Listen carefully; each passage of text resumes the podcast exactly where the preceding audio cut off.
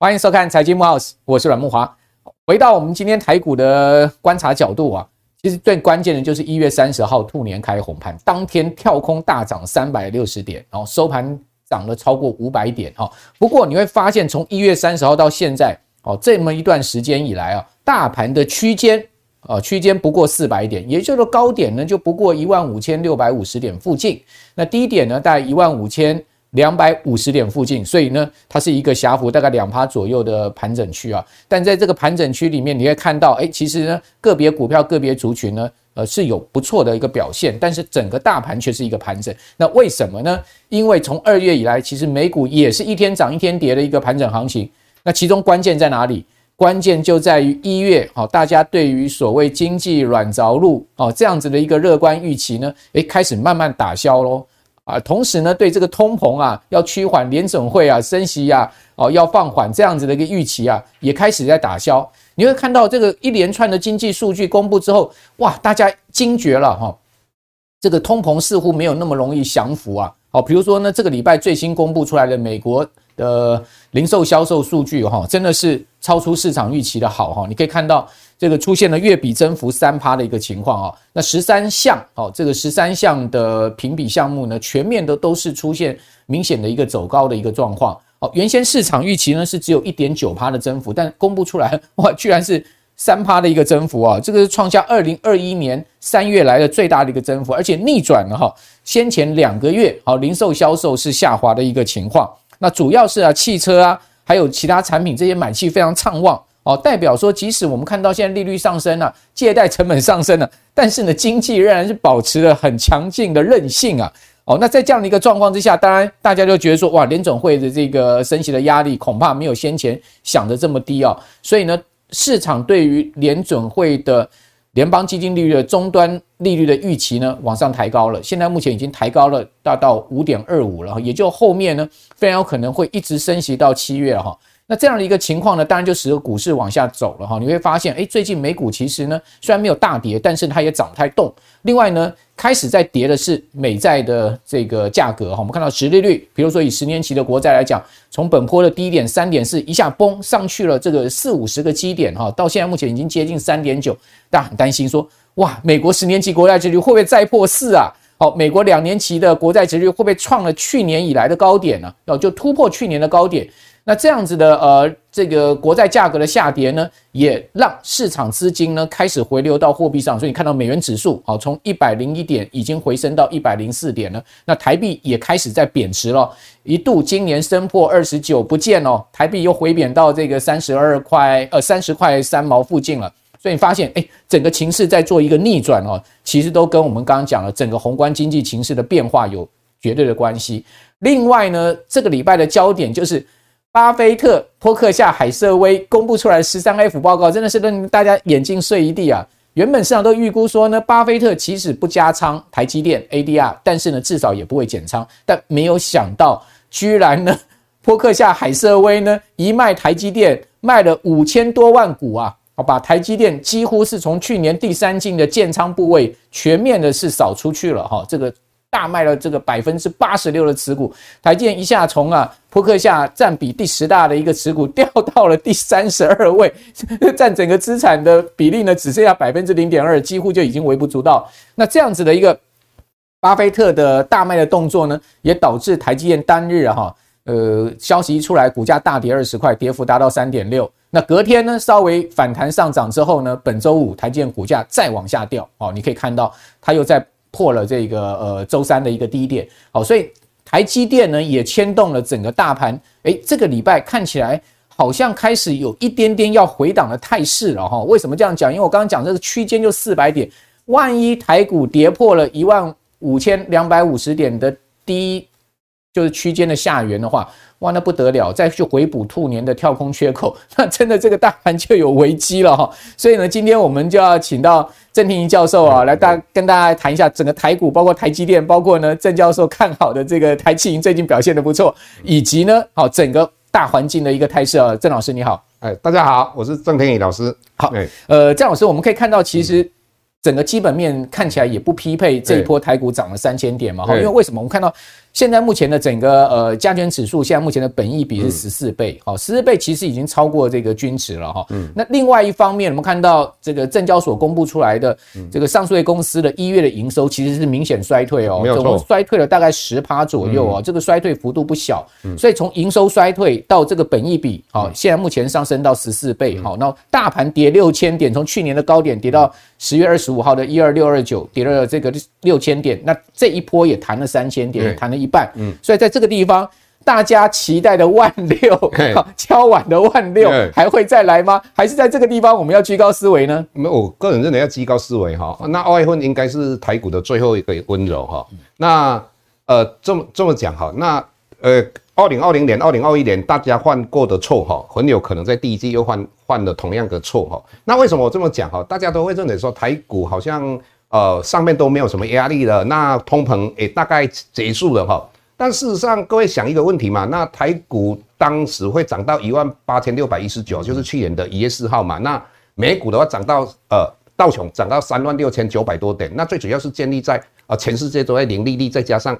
很大力的 QE 政策，但是以目前来讲，大家在收钱嘛，那也就是收表，那再加上利率大家都往上嘛，那利率在往上的状况之下，呃，我们就要有一个概念哈，那什么概念呢？我们用一个很简单这个例子给各位看一下哈，对，也就是说，呃，只要利率往上的话，所有的金融资产的价格都要往下调哈，那我们就用台积电这个只是一个举例而已哈，那台积电如果说各位看这个。台积电如果每年配息十一块，那你持有三年，那三年把它之后把它卖掉嘛。但事实上，我们真正在评价不是这个样了，因为你可能是这一家公司的呃一直都配息给你哦，这个又另一种呃我们的评估方式。那如果以这样来讲的话，如果利率在一 percent 的时候，那我们可以把台积电算出来，现在的价格应该是五百一十七块。那如果当利率来到五 percent 的时候，那你你我们同样用这种方法把它算出来的话，它的价格是四百六十一块。哦，那这个我们要告诉各位什么？只要美国联邦基金的利率或是所有的利率都往上的状况之下的话，不管你房地产，因为房地产的房，呃的价格也是由房租每一年的房租所折现回来的，所以所有的金融资产都价格都要往下调。那问题就来了，我们在二月二分二月二号的时候，美国。调联邦基金调高利率嘛，那调高利率的话，我们看到十年期公债殖利率反而下跌嘛。那那时候市场上大家都不相信说美国联准会会继续往上调嘛，认为说哎利率可能不会调到五 percent 以上。那结果我们好像看起来联邦银诶联准会的呃利率往上调的那个意志非常坚定哦。为什么？那我未来的话，你们三个月可能会看到美国的通膨大幅度往下，但是再过。三个月之后的话，那个通膨还是会上来。为什么？你各位如果好好看，呃，去年在前年的一个基期，那如果这样的话，我们看到最近的话，呃，如同如同阮兄讲的，十年期公债殖利率来到三点八，准备要突破三点九。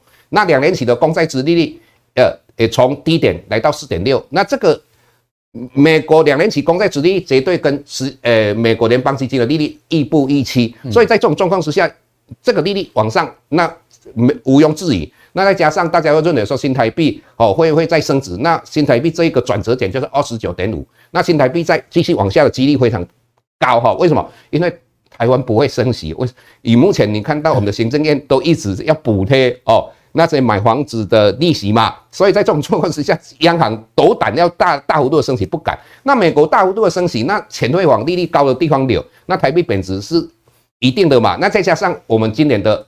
呃，出口一定不会好的嘛，啊，所以你不管从我们的啊国际收支平衡表里面的所谓的啊经常账里面的贸易账啊，我们出口减少，那再加上我们的呃所谓的金融账里面的间接投资，就是呃，也就是说呃，以目前来讲，美国利率比台湾的利率来得高，所以台币在这个地方二十九点五，甚至于它将来贬到三十二，甚至于三十三都有可能哈。所以，我个人认为，如果你要花啊、要现在要去买美金，应该也是一个不错的。那再来个美元指数哈。那我个人认为，今年最大的黑天鹅有三只啊哈。那这个各位，呃，这个几率非常小。第一个，如果美元指数来到一百一十四呢，那这个是全世界股票为了就回到去年的高点，这个几率非常小。但是所谓黑天鹅就是几率非常非常小，但是它发生了。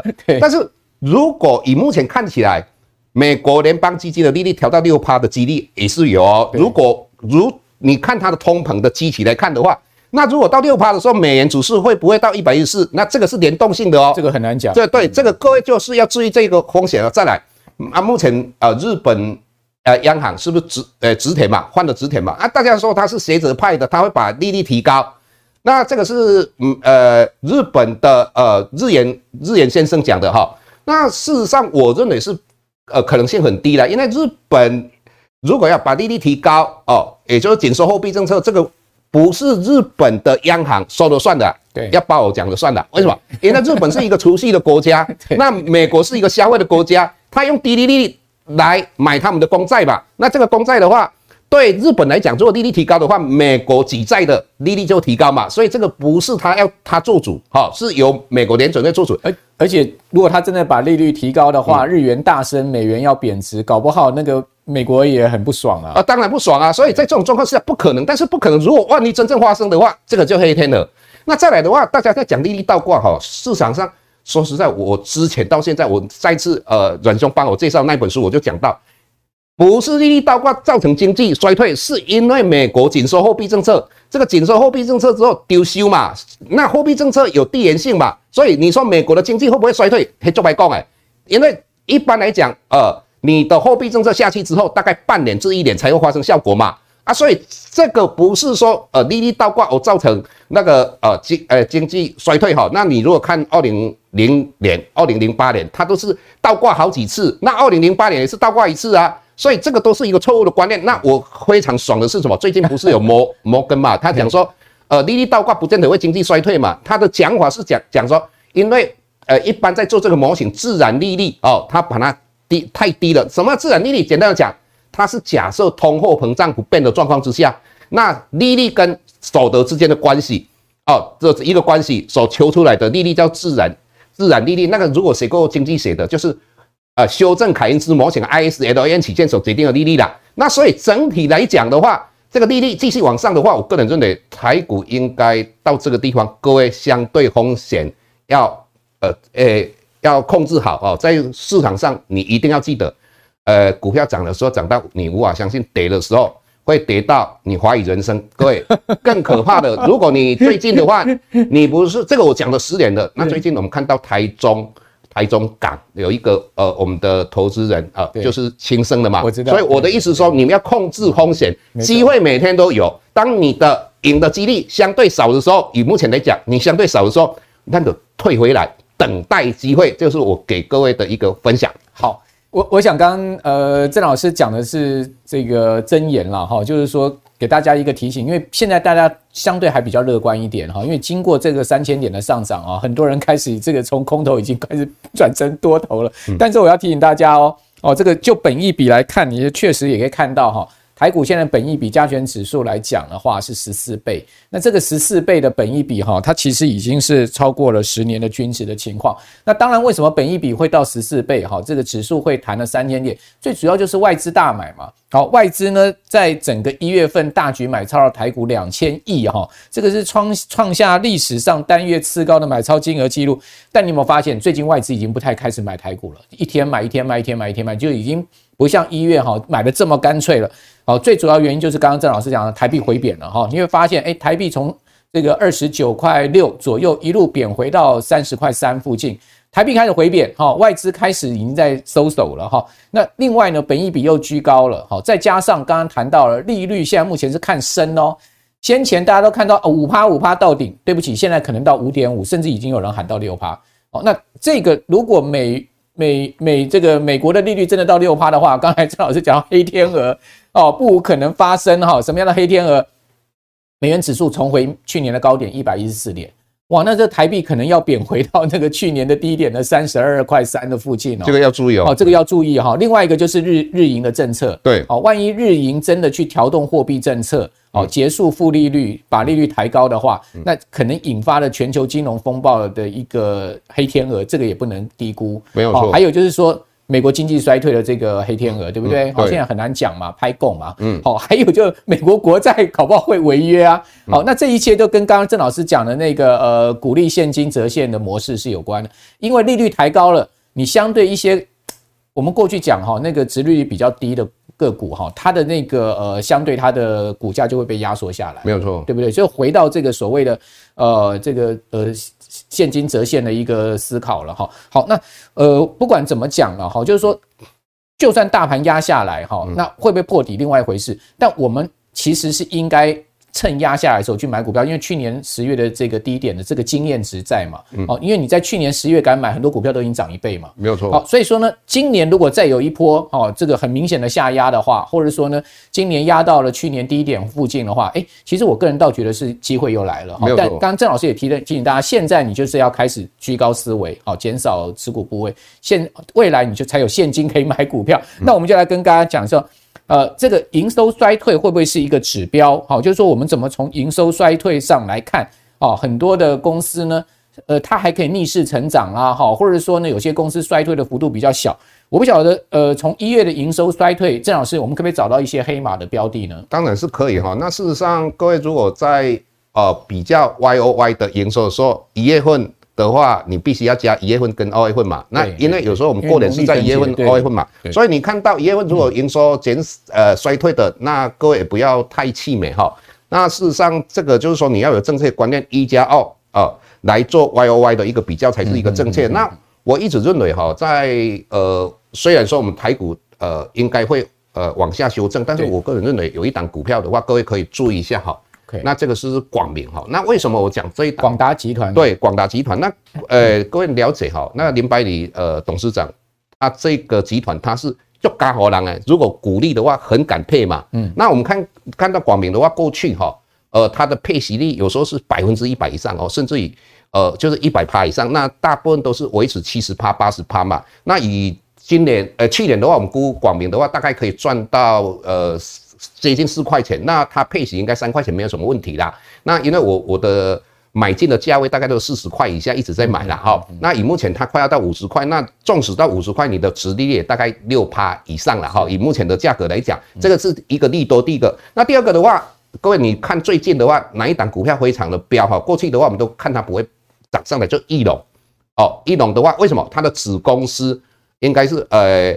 鸿华哈，鸿华的话，它 IPO 嘛，啊上柜嘛，那我们看到，呃，林百里对广明最大的奇袭就啊达敏机器人，那达敏机器人的话，以目前来讲的话，是元大已经在辅导它了哦。哦。那今年的话，我们在评估当中，它很有可能也是因为 IPO 就呃挂牌。那如果挂牌的话，以目前呃广呃呃达敏机器人，它已经是一个公开发行的公司，甚至于呃日本的欧姆已经。持有它百分之十，它的啊价格是六十块。那我们把它评估，我们个人认为，如果达敏机器人啊挂牌的时候有机会挂到一百块。那如果挂到一百块的状况之下，那呃广明的净值大概可以增加三十三块左右。这个是我们我们计算的，给各位做参考。那如果在这种状况之下的话，这个是对广明。一个很大的力度，也就是它净值大幅度提高嘛。以目前它的资本呢，大概三十亿嘛。那除了这个之外的话，我们最近当然最这几天又有退烧的，就是协，也就是那个跟机器人说话嘛。对。那机器人说话这个功能还是非常多可以用啊，只是说没有我们想象的那么精准了哈。那这个东西如呃你要跟机器人说话，这个需要很呃大量的伺服器跟固态硬碟嘛。那在这个伺服器的话，那最主要是广达嘛，啊，广达的它的呃，说呃固态硬碟跟硬碟的话，就是由广明给他的啦。那当然，我们在还有一个信息，这个我不敢呃真正的呃，就想讲到他一定有做这一这一件事情，就是说我们看到广明他有做网通，嗯，那有一个好朋友哈，就是他对广明也非常的呃有研究，他就传给我说，诶，他有在做这一块哈，而且这个毛利率的话都。跟打呃机器人呃差不多很高，嗯、那结果我就去看呃广明在应征人脸的，诶有网通诶。OK，如果这一块又有的话，你看它有四个利多，所以我个人认为以目前大概四十七八块上下这震荡的话，如果有拉下来或者怎么样的话，我个人认为呃今年不一定它就会如同呃玉玉龙啊这样是一一一档黑马股哦、呃，那进可攻退可守嘛，那我们在等待它达明机器人上市之前，我们。以目前来讲，哎，你的机会成本大概五趴嘛，也就是美国联准会如果提高到利率提高到五趴，你去存美元定存如果五趴的状况之下，那我如果把这一笔钱去买广明，你的机会成本就五趴，但是他花给你六趴多啊，对，殖利率有六趴，对，以他过去配息的一个呃比例来看啊，对，没有错，那这个公司还算大方了，对我我个人认为，那广明你们就值得大家去注意的哈，这个这一呃就是说它的价格又不是很高哈，风险非常低哈，这个是各位可以注意一下嘿。好，那呃也是一个大集团的相关个股成员了哈，那。刚刚这个郑老师讲到玉龙，玉龙也算是今年的黑马。对啊，对啊，一开年这个玉龙股价大涨，这来到了这个将近八十五块哈，虽然后来打到七十块，呃八十块以下，后来又爬上来哈，你会发现哎，其实这个有新成长题材的呃的，不管是个股或者集团股哈，你就发现他们其实有就股价上面就会有这个比较明显的一个动能了哈。当然今年。呃，主要的成长题材呢，应该是个别产业、个别公司，整体的成长力道是弱的哈。因为我们刚刚有给各位看到嘛哈，从从一月的营收可以看到，其实普遍是衰退的哈。这个上市公司，呃，衰退了这个七八百家好，就一两百家成长，这个比例真的是很低了。也就是说，大部分都衰退。哦，少数能成长，所以呢，挑股票你就要去挑好，今年有题材，而且呢，相对它还能保持成长力道了。那另外一个焦点就是在电动车的部分哈，因为我发现最近盘面上其实呃电动车电子电子零组件的这个相关的族群呢表现的还不弱哈。那另外一个我们可以看到就是特斯拉的股价，嗯，特斯拉的股价去年大跌七十趴嘛，嗯，就今年大涨七十趴，哇，这个特斯拉。像这个索罗斯的这个投资部位呢，也有增持。去年第四季买进特斯拉，最近十三 F 报告之后，大家说哇，这个索罗斯还是姜的老的辣哈，这个。在去年抄底特斯拉成功，嗯，但是放空特斯拉你就惨了，嗯，哦，据统计说，现在美国放空特斯拉已经亏掉多少？七十几亿美金哦，真的是大亏哈。所以呢，特斯拉这档股票你也不要乱去放空哈。那 ARKK 木头姐的这个 ETF 又活回来，就是因为特斯拉。大家看到索罗斯抄底特斯拉，哦，去年第四季大买二十四万股哈，讲说这个姜的老的辣，好，但是呢，索罗斯是老虎基金是大砍掉这个台积电的持股哈，清仓。哦，所以呢买特斯拉清仓台积电这个地方就要请教郑老师，所以是不是电动车今年还是具备什么样题材的爆发力？其其实哈，如果这一呃台股这一段期间有拉回来，我个人认为像生技股的话，哦，过去我们在讲生技股，或许它不是呃那么稳定嘛，那经过这这几十年累积的一个呃它的呃底。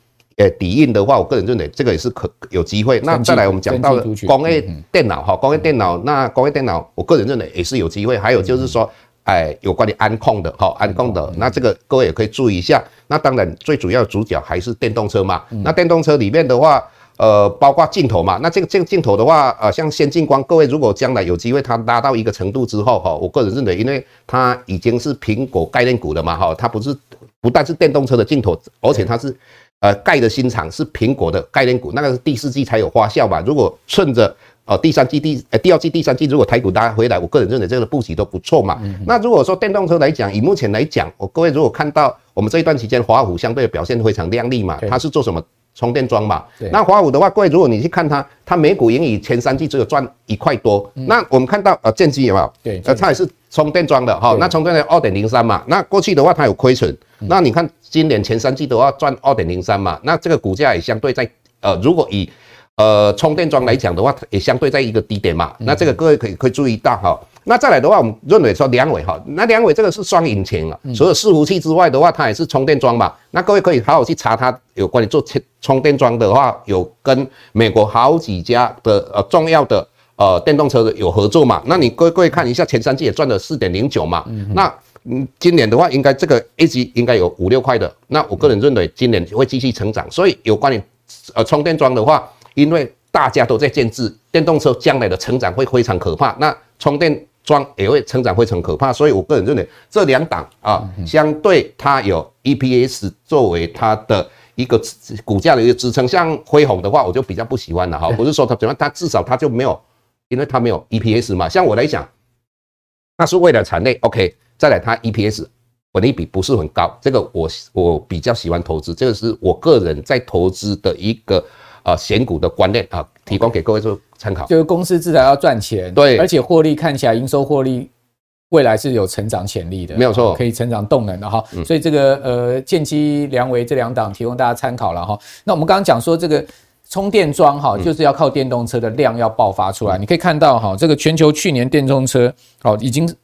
破千辆、千万辆了哈。那比亚迪已经挤下特斯拉称冠，所以大陆的充电桩市场是非常火热哈。那台湾。当然，现在也陆续在建置充电桩，最主要还是美国的这个充电桩的市场。我知道美国充电桩很多都来台湾这个找零组件供应商，对不对？哈，大家看到南韩电动车市场观察机构 SNE 研究公布说，去年啊，全世界八十个国家挂牌电动车跟插电式的电动车的数量，比前一年成长多少？成长了六十一趴之多啊！哦，达到了一千零八十三万辆。那比亚迪交车狂增了两倍多，好，这个达到一百八十七万辆，市占率扩增扩增到十七趴了，是五年来首次挤下了特斯拉，哈，变成是一个交车王。好，那当然，这个各车厂现在目前看到就是火力全开嘛，那充电桩的建置势必也要跟得上这个电动车的销量，哈。那接下来我们就要来谈郑老师最。这个有名的就是 买台积电不如买台积。那当然，这个呃，郑老师这个所谓的买台积不如买台积的说法一出来之后，哇，这个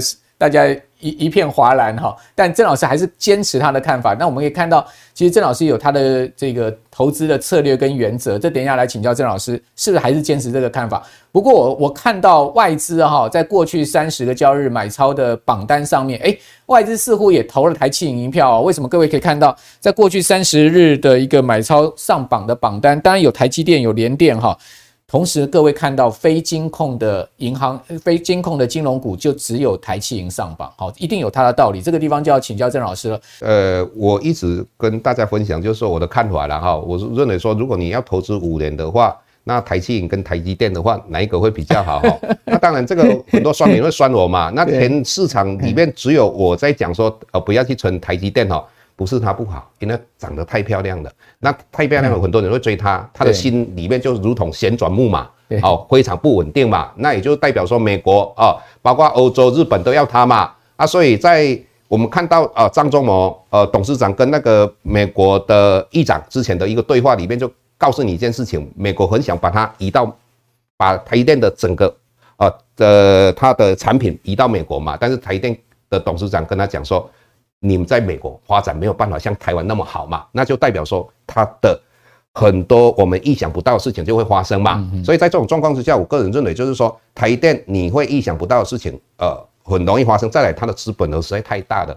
你说真正的要把它拉上来的话，我们现在散户也退出了嘛，散户也没办法嘛。那唯一就是外资嘛。那以目前我们刚才呃呃主持人也讲到嘛，巴菲特还有看到美国很多的退休基金，再加上老虎基金。呃，第四季全部在卖它嘛，所以我个人认为就是说，台电不是不好，它将来的获利，大家说能见度也非常的高。但是我个人认为，呃，各位去想一个问题哈，呃，从以前到现在有两个产业，它永远不会倒的，一个是金融业，一个叫做风花雪业，好，就这两个产业不会倒。所以我的意思是说，像以前 PCMB 不是非常好吗？对，那那再来的话，过去非常好，慢慢就会。呃，成熟嘛，哦，那所以我个人认为就是说，我们用一个相对保守的去比较一下，那我们是有数据去做比较的哦。你来看一下，我们来从哦这五年当中，我们看到啊、呃、台积电的殖利率跟它的资本利得哈、哦，那我们就台积银哦，从十三块你去买它，如果涨到十八块的话，它的资本利得就价差只有呃三十八 percent。那台积电的话，以目前外资它谈到是七百五十块嘛，那我们比较符合，就是说你五百三买的。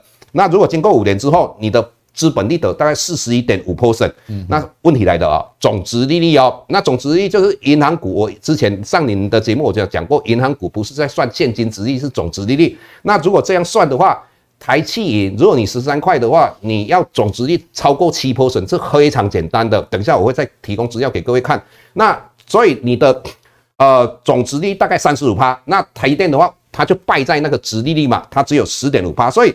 整体来讲，五年之后，你买台积银，如果它涨到十八块，那你的报酬率就是七十三七十三 percent。那台积电的话，如果涨到七百五十块的话，你只有五十二 percent。这个是，那当然你就会怀疑说，台积电有没有那本钱涨到十八块嘛？对，那当然是有这个本钱的。为什么我这么讲哈？那你看一下哈，呃，台积银的话，在去年的话，它是一点二六元每股盈余。那我们看到，呃，彰银的话只有一点零四嘛。那我一直在强调的，我以前待在银行，华南银行，台积银在做什么？彰化银行做的完全业务都一样。那台积银的话，EPS 来到一点二六嘛。那彰银一点零四，各位你看彰银的股价大概十七块多，甚至有来到二十块左右的。那台积银重点来了，一月份赚零点一六。那当然我们不能只有看一月份嘛，那彰化银行只有零点一嘛，所以呃用用这样的去做一个比较的话，我个人认为台气银的股价会慢慢的往上嘛。哦，像彰化银行比价彰对靠靠近。那过去我们为什么推它有七 percent 的殖利率呢？嗯嗯那因为它的配配息率嘛，哦配息率。那我我又做一个比较哦清楚的哈，也就是说以今年。我们在预估哈，预估呃所有的银行里面的它的总值利率来讲的话，这个是预估嘛？那我用呃各位看一下哈，这个是我用过去年哈它配息有现金股利、股票股利的啊 percent 来做一个预估。那我把它算一算，第一名是谁？各位看一下哈，王道银行它总值率大概八点八 percent 哈，我是用 OI 十六号的一个股价做一个呃计算的那。台积银的话，它有八点五 percent 哦，那台中银大概有七 percent 哈。那这个这个以它现在，如果你十三块买的，那纵使你到呃呃十五块去买它的话，殖利率还有六趴。所以我个人认为，台气银的话，存了五年之后，应该会比台电来得好，因为台电中间哦事会比较多了。那台积银没有人在管它了，大家都不会去管台积银了。台积银就是默默在，好像是村姑一样。那一个是嘛华丽。转身嘛，哦，那就就不一样，所以，呃，这个是我对于呃银行的一个看法啦，还看法还好，这个 郑老师的这个比喻很妙哈，这个台企银就是一个。朴实勤俭的村姑，对不对？啊，默默在种田哈，但是呢，每年都丰收，对。那台积电就是一个漂亮的这个美女哈，但是呢，这个美女是非多，人红是非多，心就如同旋转木马。好，那假设呃五年后台积电股价真的涨到七百五十块的话哈，台积电台积银到十八块的话，刚刚这个郑老师比较下来哈，这个资本报酬率加上。呃，这个殖利率的报酬率加起来还是台企银胜，对，哦，所以郑老师还是拥台派哦，这个台是台企而非台积电哦，反正两个都是台了哈。郑老师是拥台派，郑老师我听说啊，你每天叫你女儿去买一张。某个标的对不对？没有没有错啊！我这个一定要跟大家命令两个女儿，每一天买二十年公债 ETF 哦，那不是命令的，拜托拜托他们存股。对，他总共叫他要买九十天，两个人都要买九十天，买三个三个月。那为什么这样？各位只要你懂一点的财经的，对哦，呃，利率跟公债之间的价格成反比嘛。所以在这种状况之下的话，呃，我。个人认为，今年的话，美国的联邦基金的利率，也就利率都会维持在高点嘛。那明年之后才会往下嘛。所以三年后或四年之后的话，那利率有机会来到一 percent。所以在这种状况之下的话，如呃一般投资人，你如果要累积你的财富，你要做呃定存股的话，我说实在，零零五零啊等等这些，我个人认为，哦、这个相对风险比较大一点。那一定会赢的，赢的几率非常高的。我个人认为，三档个股跟大家分享哦，一个富邦二十年公债 ETF，对哦，那美债二十年，那这个这个之前的话，美国联邦基金的利率来到零的时候，它最高到五十七块，那现在大概三十一二块嘛，也跌很多。对，那如果你想哦，它每一年大概配息三 percent，那三 percent 的话，那三年之后，如果美国联邦基金的利率来到零的时候，你是不是直利九九 percent？但是如果它涨十。